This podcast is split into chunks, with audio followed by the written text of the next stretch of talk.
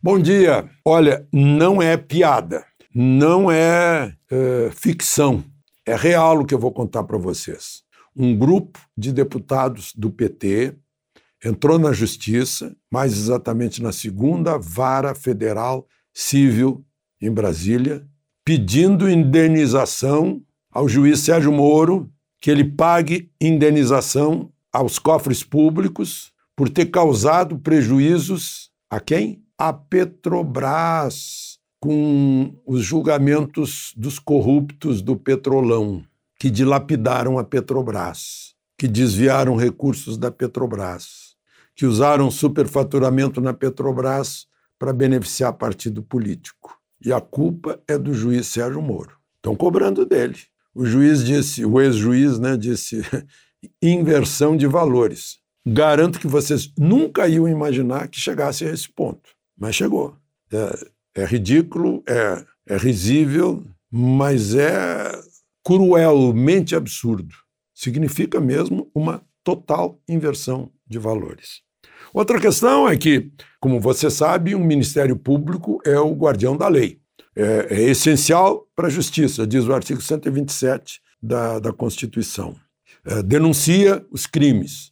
Denuncia, tem, tem a iniciativa de denunciar é, momentos em que as leis não são cumpridas, pois deu um pega para capar no Conselho Superior de Ministério Público entre o procurador-geral Augusto Aras e um dos 70 subprocuradores gerais, Nível, eh, Nível Freitas, Nível de Freitas.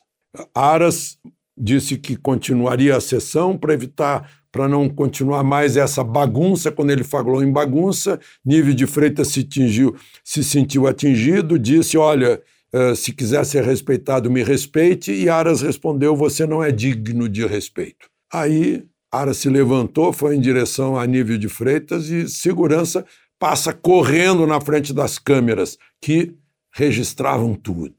TV Justiça, que veio para mostrar o brilhantismo das mentes e das gravatas e dos ternos, também mostra esse tipo de coisa. Como mostrou lá atrás as brigas entre Barroso e, e Gilmar Mendes, por exemplo, né? as reações de Joaquim Barbosa há certos absurdos lá dentro, mas foi, foi triste o episódio. Bom, é, mudou o presidente da Petrobras.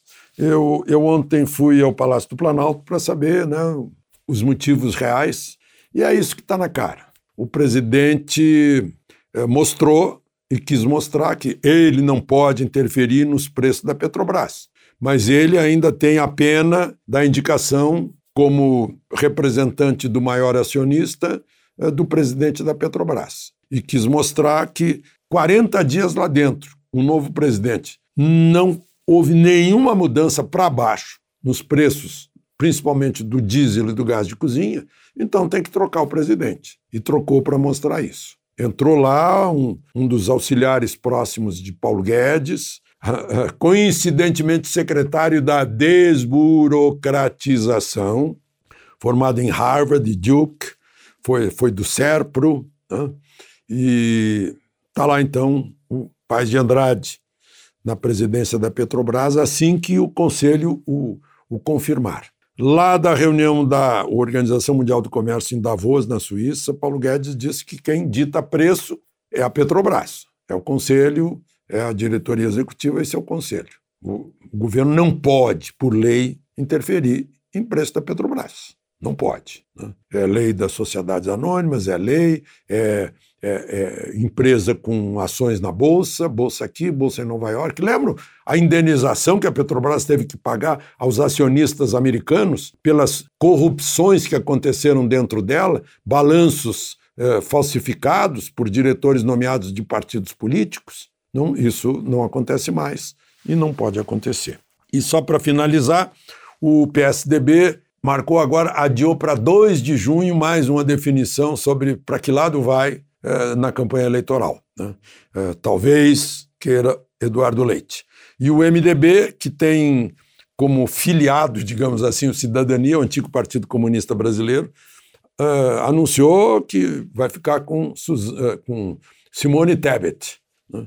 Mas ninguém sabe se fica mesmo, porque há vários MDBs, né? são federações estaduais partidárias. Nordeste, que é Lula, o Sul eh, e o Centro-Sul, que é Bolsonaro. Né? Então, estão é, em cima do muro. O MDB continua em cima do muro né? e os tucanos, então, já estão em cima do muro desde que existem. De Brasília, Alexandre Garcia.